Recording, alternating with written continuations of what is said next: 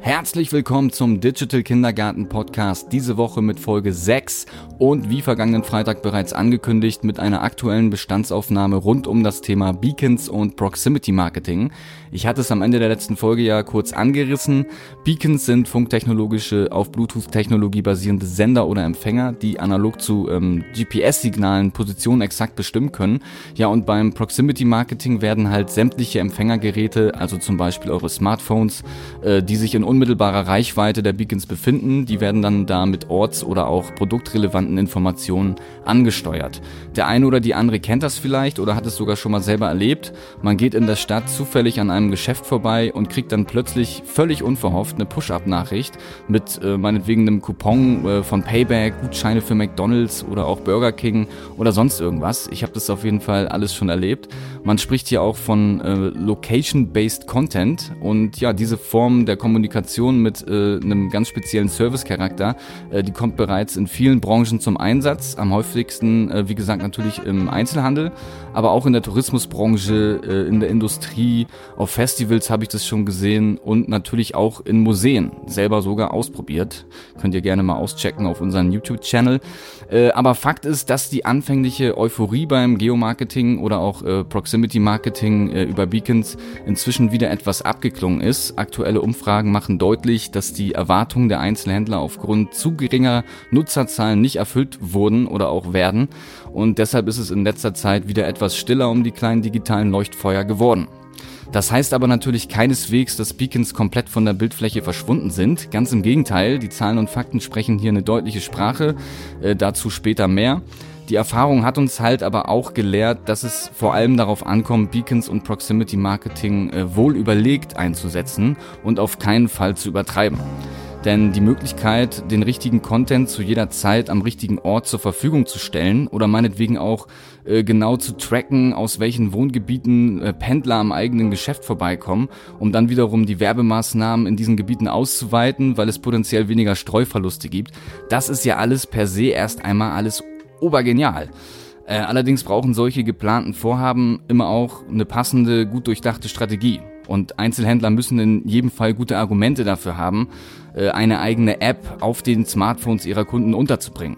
Äh, Coupons oder wie vorhin erwähnt, äh, Rabattaktionen können zum Beispiel so ein Trigger sein. Ähm, und wer mehrere Filialen besitzt, ist natürlich auch klar im Vorteil. Schließlich muss sich der Aufwand, der mit der Entwicklung und der Bewerbung verbunden ist, am Ende des Tages ja auch irgendwie rechnen. Ja, und äh, lange Rede, kurzer Sinn. Ihr merkt schon, smarte Werbung mit Ortsbezug ist buchstäblich nicht mal eben so im Vorbeigehen zu machen, sondern muss in erster Linie immer auch zum Kontext passen und Kunden unaufdringlich und natürlich in erster Linie auch serviceorientiert antriggern.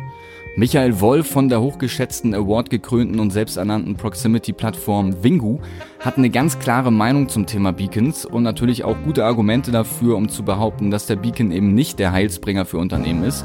Äh, er präsentiert Alternativen, stellt Wingu vor und gibt einerseits einen Überblick über die Möglichkeiten von Proximity Marketing, andererseits schaut er ein wenig in die Glaskugel und nimmt uns mit auf eine Reise in die Zukunft der Proximity-Lösung. Hören wir am besten einfach mal rein, was der gute Michael zu sagen hat. Digi, lass laufen!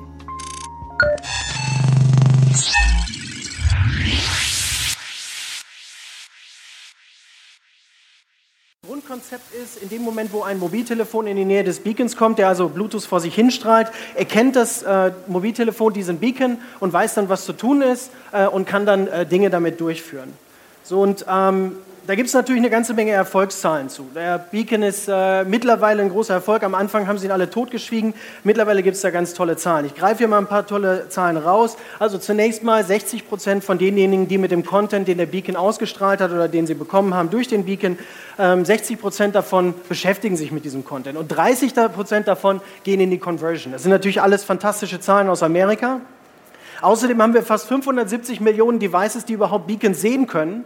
Äh, und hier unten links sehen wir von L, die haben sogar gesagt, dass sie 10.000 Prozent mehr Erfolge hatten mit der Beacon-Kampagne, äh, als sie vorher jemals mit anderen Werbeprogrammen hatten. Also, wie gesagt, fantastische Zahlen. Ähm, und jetzt gucken wir uns mal an, was denn mit dem Beacon so alles gemacht wird. Als erstes mal Push-Message. Das ist natürlich die beste Variante, auf die äh, alle gekommen sind. Ein Kunde kommt an mir vorbei oder kommt an meinem Laden vorbei und als erstes mal gibt es eine Push-Message mit 10% ähm, weniger äh, oder 10% Rabatt. Und genau das ist eigentlich das Problem, das ist eigentlich die neue Art des Spam. Ich laufe durch die Stadt, werde bedonnert mit Push-Messages und genau das ist eigentlich der, der Kern, ähm, auf den alle gekommen sind, aber der meiner Meinung nach nicht die richtige Lösung ist. Das nächste, was man bei Beacons eigentlich immer hört, ist Indoor-Navigation. Indoor-Navigation muss man wissen, ähm, um einen Punkt äh, einer Person oder eines Mobiltelefons genau festzustellen, da braucht man drei Punkte im Raum. Jetzt hat jemand gedacht, gut, dann hänge ich drei Beacons auf, dann weiß ich eigentlich die Entfernung und dann kann ich genau messen, wo derjenige steht. Das Problem ist nur allerdings, im leeren Raum funktioniert das hervorragend. Ähm, nur in dem Moment, wo Menschen da durchlaufen oder sich Fahrzeuge dadurch bewegen oder wo da viele Regale stehen oder andere Dinge, funktioniert das Ganze nicht mehr, weil nämlich diese Triangulation immer ungenauer wird. Und da muss man sich nicht wundern, wenn man den, äh, den Prada-Shop gesucht hat und dann ganz am Ende so äh, äh, da gelandet ist. Was können wir also eigentlich mit dem Beacon machen? Der Kern aus meiner Sicht ist Proximity-Technologien und da zählt der Beacon dazu. Verbinden den Nutzer, den Content und den Kontext. Warum? Wenn ich den Beacon jetzt hier an die Bühne hänge und Sie sitzen ja alle und Ihre Mobiltelefone können diesen Beacon sehen, dann weiß ich auf jeden Fall, dass Sie gerade hier vor der Bühne sitzen, dass Sie mich gerade wahrscheinlich sehen und hören. Das heißt, ich kenne Ihren Kontext. Und in dem Moment kann ich versuchen, Ihnen Informationen zur Verfügung zu stellen, die zu diesem Kontext passen. Also das ist eigentlich der Kern von Proximity-Technologien aus meiner Sicht, der momentan funktioniert und der auch stabil ist und wofür man sie eigentlich einsetzen sollte. Also User, Content und Kontext. Und der Content muss nicht immer nur eine Push-Message sein, sondern es kann auch sein, dass Sie eine App haben, die sich in dem Moment verändert, wo Sie in diesen Raum reinkommen oder die Ihnen ganz andere Informationen geben. Ja? Also diese drei Elemente sind für mich ganz, ganz wichtig, wenn wir über Proximity-Technologien sprechen. Ich nehme mal so ein paar Use Cases raus, wo das eigentlich ganz gut funktioniert. Äh, ÖPNV. Stellen Sie sich vor, Sie sind blind, stehen an der Bushaltestelle, der Bus fährt vor und auf Ihrem Telefon wird gesagt, das ist die Nummer 109. Das ist Ihr Kontext. Sie stehen an der Bushaltestelle, können eigentlich nicht sehen, ob es der richtige Bus ist. Der Bus fährt vor. In dem Bus befindet sich ein Beacon. Sie bekommen eine Verbindung zum Beacon und das Telefon sagt Ihnen, das ist der richtige Bus. Das ist für mich Content und Kontext. Gehen wir weiter im Supermarkt. Stellen Sie sich vor, Sie sind, haben eine äh, Laktoseallergie, stehen vor dem Milchregal, Sie öffnen die Edeka-App und die Edeka-App sagt Ihnen, also die drei Produkte kommen für dich in Frage, weil du stehst gerade vor dem Milchregal, wir wissen, dass du eine Laktoseallergie hast, also guck dir eigentlich nur die drei Produkte an, alles andere kannst du ausblenden. Oder wir haben dir für dich ein Rezept vorbereitet und das kannst du zusammenstellen aus den Sachen, die du jetzt gerade im Regal siehst. Das ist Content und Kontext. Ich weiß also, wo der Nutzer ist, gebe ihm die richtigen Informationen.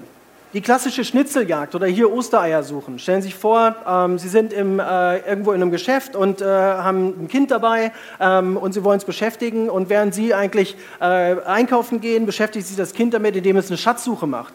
Das bedeutet, es wird den Laden entdecken, es wird ähm, irgendwo hingehen äh, und die Beacons suchen, einsammeln und wir können im Endeffekt auf dem Mobiltelefon den Content verändern in dem Moment, äh, wo das Kind in der Nähe des Beacons gekommen ist. Funktioniert übrigens auch für Erwachsene. Äh, wenn man zum Beispiel einen Krimiroman in der Hafen City nachspielen will, geht das Ganze natürlich auch so. Spannender Use Case aus einer Bar. Ähm, da kann man im Endeffekt äh, am Tisch ähm, eine App rausholen, drückt einen Knopf und sagt einfach Refill. Also wir brauchen noch mal eine Runde. Äh, dadurch, dass der Barkeeper weiß, dass Sie in der Nähe des bestimmten Beacons von Tisch 1 gesessen haben, weiß er, ich muss diese Runde für Tisch 1 machen und ich kann die auch dahin bringen. Auch wieder Content und Kontext. Und hier unten im industriellen Bereich haben wir vorhin schon von Listener gehört. Da geht es im Wesentlichen um Wartungsarbeiten. Also stellen Sie sich in diesem Fall vor, äh, das ist ein Pumpenkraftwerk von Vattenfall ähm, in Berlin. Ähm, da ist es so, da äh, wird die Proximity-Technologie wie folgt eingesetzt. Der Mitarbeiter ist auf einer Wartungsrunde, läuft los und bekommt abhängig von seinem genauen Standort alle Informationen aus SAP, was er jetzt zu tun hat, was zu machen ist. Und er braucht sich einfach nur noch losbewegen. Das heißt, er braucht keinen Plan mehr, wenn er losläuft, sondern er läuft einfach los und das Mobiltelefon sagt, ich weiß, wo du bist, jetzt kriegst du die richtigen Informationen. Und durch den Beacon funktioniert es halt Indoor und Outdoor. Das sind also mal so ein paar Use Cases, wo wir sagen, da verbinden wir Content und Kontext. Und wer hier vorne mal zu Pepper geht, da hat das Ganze genau andersrum funktioniert. Ähm, wir haben halt Pepper beigebracht, auch Gegenstände bei, ähm, zu sehen, und zwar Gegenstände oder Personen, die einen Beacon bei sich tragen. Ähm, und äh, da funktioniert das Ganze andersrum. Das heißt also, der, der Beacon kommt zum, äh, zum empfangenen Gerät und dadurch, dass die beiden in diesem Fall einen Kontext haben, kann Pepper die richtigen Informationen passend zum Beacon ausspielen. Das sind mal so ein paar Anwendungsfälle. Und der Kern dahinter ist für mich eigentlich, wir sprechen hier vom Marketing, nicht unbedingt von Werbung, sondern hier ist Service Excellence gefragt, hier sind Zusatzcontent gefragt. Wir müssen also versuchen zu interpretieren, wo der Nutzer gerade ist, was er gerade sieht, was er schmeckt, was er gerade riecht, in welcher Situation er sich befindet. Äh, und in dem Moment können wir ihm Informationen oder, oder Zusatzfeatures zur Verfügung stellen. Äh, nochmal ein ganz kurzes Beispiel, damit wir es ein bisschen weiterdenken. Stellen Sie sich vor, Sie haben einen Online-Shop ähm, machen eine Aktion und sagen, dieses eine Produkt kann man in meinem Online-Shop nur kaufen, wenn man samstags mittags zwischen 14 und 18 Uhr auf dem Rathausmarkt steht. Da kann man also auch ganz gute Flashmobs mitmachen, da kann man tolle Aktionen mitmachen. Wir müssen einfach nur mal unseren Kopf von der Push-Message befreien ähm, und vor allen Dingen ähm, vom puren Advertisement. Warum ist der Beacon jetzt nicht die Lösung? Äh, in diesem Zusammenhang äh, müssen wir uns natürlich mal über Kontext Gedanken machen. Kontext kann absolut unterschiedlich sein. Äh, in diesem Fall ist der Kontext der Raum. Äh, der Kontext kann aber auch hier die gesamte Veranstaltung sein. Der Kontext könnte aber auch sein, wenn jemand da vorne an der Bar steht. Das heißt also, Kontext hat viel mit Entfernung zu tun, viel mit Raum zu tun, auch viel mit dem Nutzer, der ein Gerät dabei hat, dessen, der den Kontext überhaupt erstmal erkennen muss.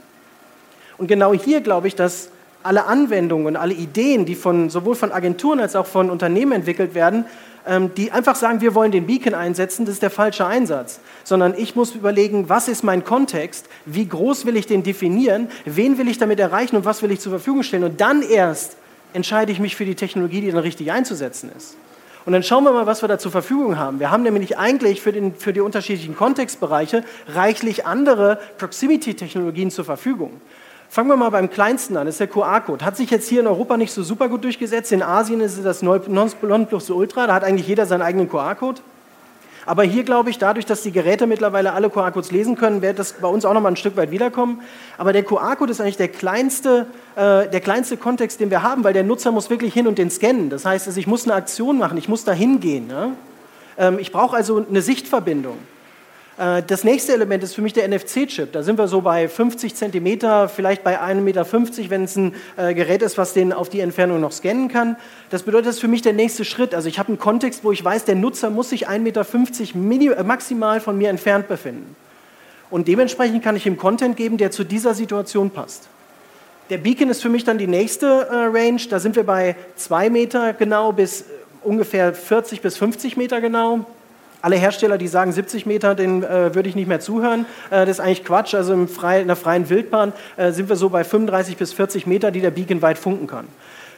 Bei Beacons ist es so, da kann man natürlich das Ganze einstellen. Das heißt, Sie können sagen, ich möchte nur 30 Meter weit funken, ich möchte nur 20 Meter weit funken, ich möchte nur 10 Meter weit funken. Ähm, also alles ungefähr natürlich, abhängig von der Situation im Raum. Ähm, aber dadurch kann ich dann wieder einen größeren Kontext setzen. Und für mich der größte Kontext ist in dem Moment der Geofence, wo ich sage, ich setze einfach ein 300 mal 300 Meter Geofence auf diese Fläche von der Veranstaltung und weiß, jeder, der in diese Fläche reinläuft, den kann ich dementsprechend ansprechen oder dem kann ich Content zur Verfügung stellen, der jetzt zu dieser Fläche passt. Ja? Und da sehen wir, dass wir eigentlich unterschiedliche Technologien einsetzen müssen, um unterschiedliche Kontexte zu beliefern. Dazu kommt auch noch, dass für den Beacon müssen Sie Bluetooth aktiviert haben. Für NFC müssen Sie ein NFC-fähiges Telefon haben. Für den äh, QR-Code müssen Sie entweder einen QR-Code-Reader haben oder ein Telefon, was den schon automatisiert lesen kann. Und für den Geofence brauchen Sie eigentlich immer eine App, weil Sie lokal, äh, Lokalisierungsdaten brauchen. Das heißt, wir haben hier unterschiedliche technische Herausforderungen und deshalb glaube ich, dass die Technologien nicht immer nur für sich alleine stehen, sondern also ich möchte ein Beacon-Projekt machen, sondern ich möchte eigentlich ein Proximity-Projekt machen, wo ich kontextrelevante Informationen an den Nutzer schicken will. Und dann ich, suche ich mir eine Technologie aus oder ich kombiniere diese sogar.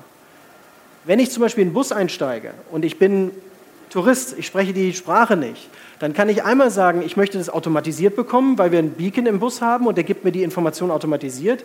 Wenn aber mein Telefon keine Beacons lesen kann, dann habe ich immer noch einen QR-Code zur Verfügung, den ich an meinem Sitz scannen kann. Da habe ich zwei Proximity-Technologien miteinander verbunden, die eigentlich den gleichen Zweck verfolgen. Und genauso muss man denken, dass wir das Ganze mal ein bisschen mehr kombinieren. Und deshalb denke ich, dass der Beacon nicht die alleinige Lösung ist, sondern man muss ihn immer im Kontext sehen und wofür ich ihn benutzen will, denn eigentlich mit den anderen Technologien kombinieren. Kurze Unterbrechung und noch einmal der Hinweis auf den Digital Kindergarten 2019. Wir haben mehrfach darauf hingewiesen, bis zum 31. Januar hattet ihr die Möglichkeit, vergünstigte Early Bird Tickets abzugreifen, 20% Ersparnis und wir hoffen natürlich sehr, dass ihr euch rechtzeitig ein Ticket gesichert habt. Falls nicht, lohnt es sich dennoch am 6. Juni beim DK 2019 im Hamburger Millantor Stadion dabei zu sein. Wir haben noch lange nicht alle Aussteller, Speaker und Partner bekannt gegeben, dennoch kann man bereits jetzt von einem beachtlichen Line-Up sprechen. Hier nochmal ein kurzer Auszug der zuletzt bekannt gegebenen Speaker und Aussteller. Content Director Julian Jansen und About You sind am Start. SPD-Generalsekretär Lars Klingbeil ist dabei. Vorstandsmitglied und Chief Advisor der Dimexco Dr. Dominik Matika ist am Start. Henning Westerwelle von Infected. Der neue HSV-Präsident Marcel Jansen ist mit seinem Unternehmen Statics dabei. Äh, Marco Burkhardsmeier und Muse Content, Linkfluence, Adlicious, Scanblue aus dem wunderschönen Auetal, wo wir übrigens demnächst zu Gast sein werden und ein wenig hinter die Kulissen schauen werden. Äh, das Sparkassenfinanzportal ist dabei, die Non-Profit-Organisation Orange Ocean, die Touchscreen-Experten von iFactive und, und, und. Also, checkt unsere Website digitalkindergarten.de und verschafft euch einen Überblick über alle bereits bekannten Facts zum Event. Da findet ihr auch Tickets für den DK 2019. Ihr könnt unseren Newsletter abonnieren und auf unserem Newsblog vorbeischauen, um euch auf den neuesten Stand zu bringen. Wir freuen uns auf jeden Fall auf euren Besuch. So, und jetzt geht's weiter mit Michael Wolf von Wingu und seinem Vortrag zum Thema Beacons und Proximity Marketing. Digi, lass laufen!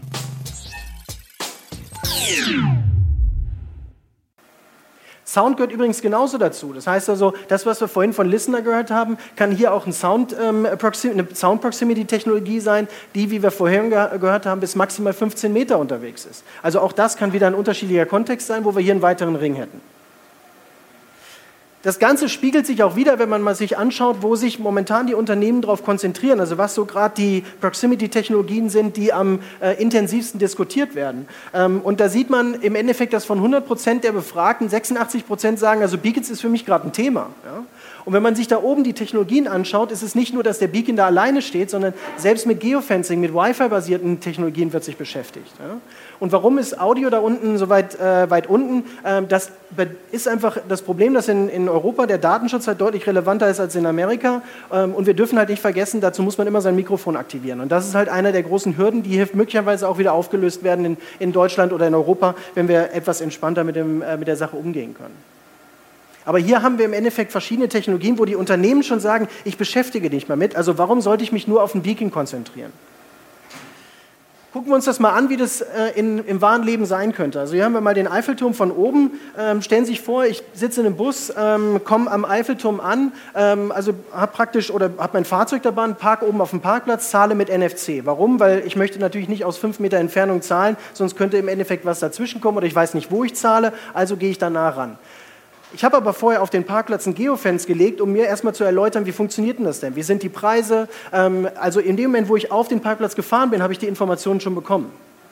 Dann habe ich mich anschließend zu Fuß in Richtung Eiffelturm gemacht, bin wieder in Geofence reingelaufen, der genau auf dem Eiffelturm lag, wo, ich, wo mir gesagt wurde, so kannst du da hochgehen in verschiedenen Sprachen, das kannst du hier tun. Also der, der Kontext war der Eiffelturm insgesamt. Dann kann ich mir vorne das erste Kunstwerk anschauen, direkt vor dem Eiffelturm. Da ist es für mich relevant, dass ich an der genau richtigen Position stehe, damit ich erklären kann, wie diese geometrische, ähm, äh, diese geometrische Form funktioniert. Also verwende ich einen QR-Code, damit derjenige den einlesen kann und ich genau weiß, wo er steht. Also da gibt es keine zwei Meter links, zwei Meter rechts, sondern er muss jetzt hier stehen. Ne? Ich könnte Beacons verwenden, um oben auf der Plattform äh, einmal Informationen zu zeigen, wie zum Beispiel der Blick aus dem Eiffelturm vor, ähm, vor 50, vor 60, vor, vor 70 Jahren ausgesehen hat. Ähm, und das kann ich halt mit iBeacons oder Eddystone machen. Und da sehen wir, wie an so einer kleinen Fläche, wie wir die äh, hier beobachten, die Use Cases halt bestimmen, welche Technologie ich einsetze und vor allen Dingen der Kontext. Ja? Und hier mal eine vernünftige Kombination der Dinge. Wir hatten vorhin die Frage, ob das mit App oder mit Browser geht. Dazu nochmal kurz die Differenzierung zwischen Eddystone und iBeacon. Ähm, iBeacon ist ähm, ein, also eigentlich das, ein ähnliches äh, Format, was die beiden funken. Beide funktionieren über Bluetooth.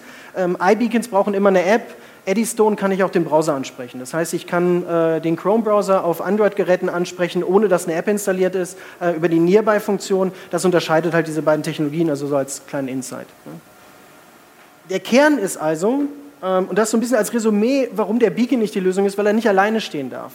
Äh, wir nennen es bei uns äh, auf unserer Proximity-Plattform den Trigger-Mix. Also ich muss eigentlich in der Lage sein, verschiedene Technologien miteinander zu kombinieren, um das perfekte Ergebnis für den Nutzer zu erreichen, der von mir eigentlich nur Informationen zu seinem Kontext haben will. Ähm, und dazu äh, kommt es auf den Triggermix an.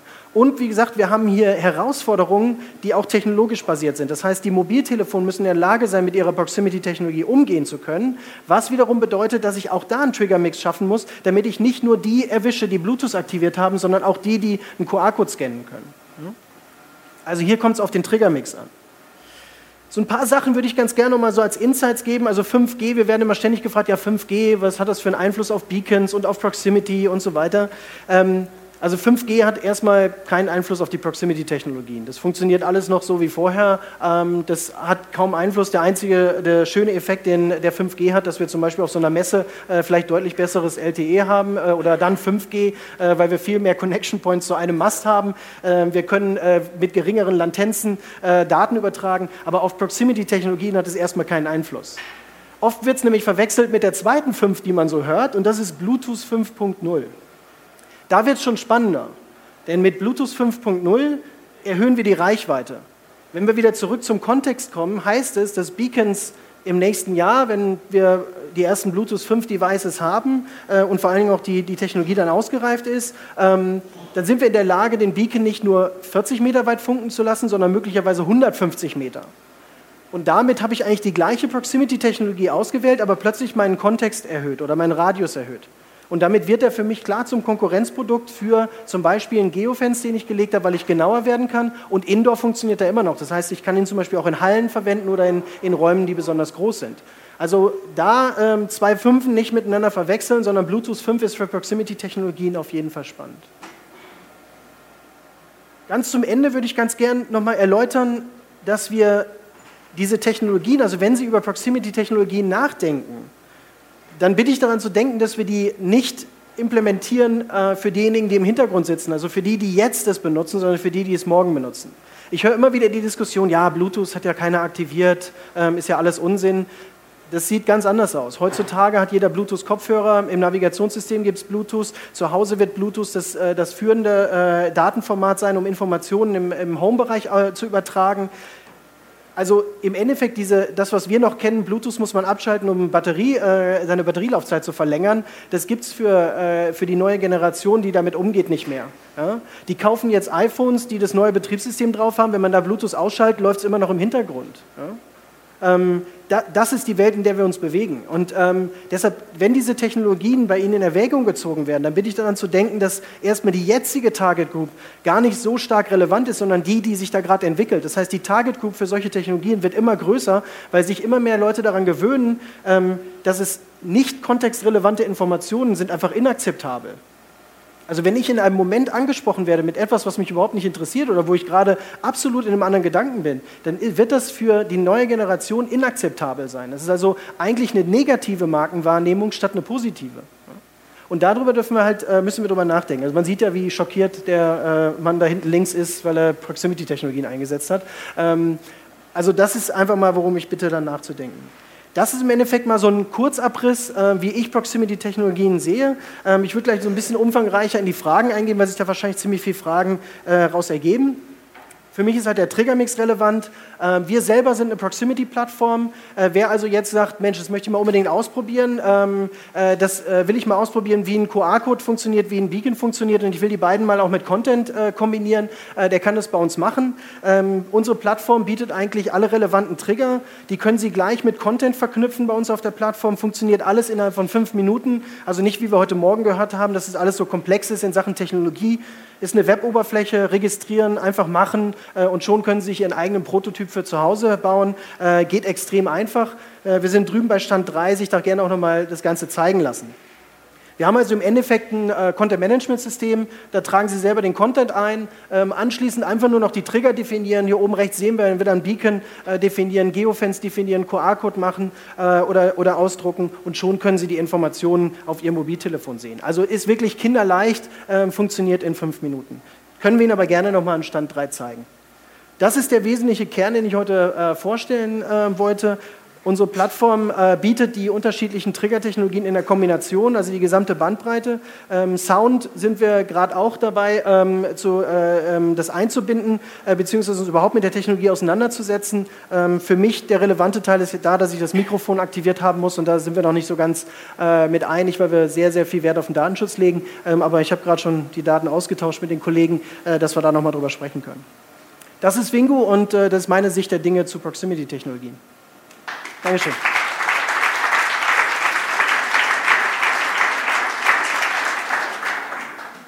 Und jetzt gerne Fragen stellen.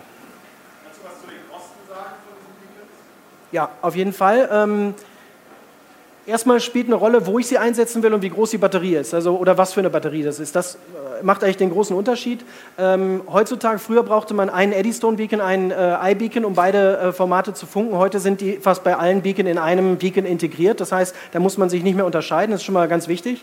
Ähm, so ein Beacon kostet ähm, je nach Hersteller ungefähr 10 Dollar bis 20 Dollar, ähm, je nachdem, ob er äh, industriezertifiziert sein soll, ob eine Lithiumbatterie drin sein soll. Äh, das heißt also, das ist ungefähr die Price Range pro Beacon. Wir selber verkaufen keine Beacon, aber wir arbeiten halt mit den Top-Herstellern in Europa zusammen.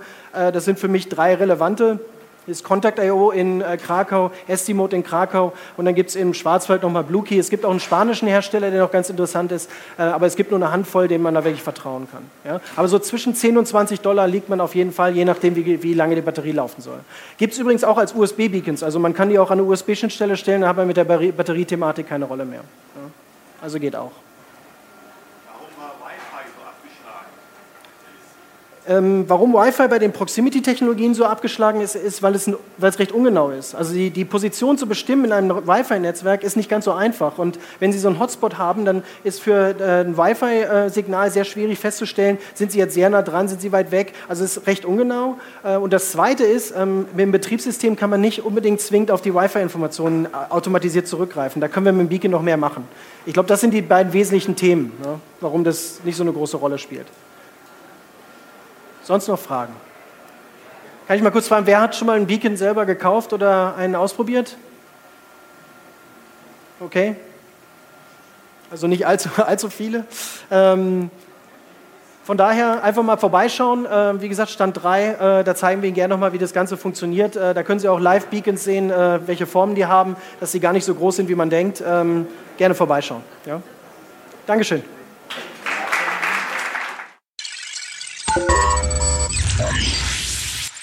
Alles klar, das waren doch mal wieder erhellende Worte von einem Experten, der ganz genau weiß, wovon er spricht. Ihr konntet euch hoffentlich auch ein wenig aufschlauen und denkt jetzt bestenfalls insgeheim schon darüber nach, wie ihr die Technologie für euer eigenes Business einsetzen könnt. So soll es sein. Spätestens beim Digital Kindergarten 2019 gibt es dann das nächste Update zum Thema. Bevor es soweit ist, gibt es aber noch ein paar weitere spannende Folgen in unserem Podcast. Nächste Woche zum Beispiel, da sprechen wir über welches Thema, Digi? Wir sprechen über Videocontent und Marken als Sender. Dazu hören wir einen Vortrag von Kim Dormann von so sieht's aus. Der geschätzte Kollege Kim Dormann war ja neulich auch schon bei uns im Interview. Checkt den Experten-Talk gerne auf unserem YouTube-Channel und hört euch an, was der gute Kim von Red Pinata zu sagen hat. Nächste Woche beantwortet er unter anderem die Frage, wie man die richtigen Formate erstellt, um einer wachsenden Nachfrage innerhalb der eigenen Themen nachzukommen. Und wir schauen, welche Technologien heute zur Verfügung stehen, um im digitalen Marketing neue Wege mit Videos, Interaktion und Livestreams zu gehen. Also schaltet gerne wieder ein. Für diese Woche heißt es Tschüss und wie immer nicht vergessen, nur die Smarten kommen in den Garten. In diesem Sinne, bis nächste Woche. Tschüss. Auf Wiederhören. Yeah.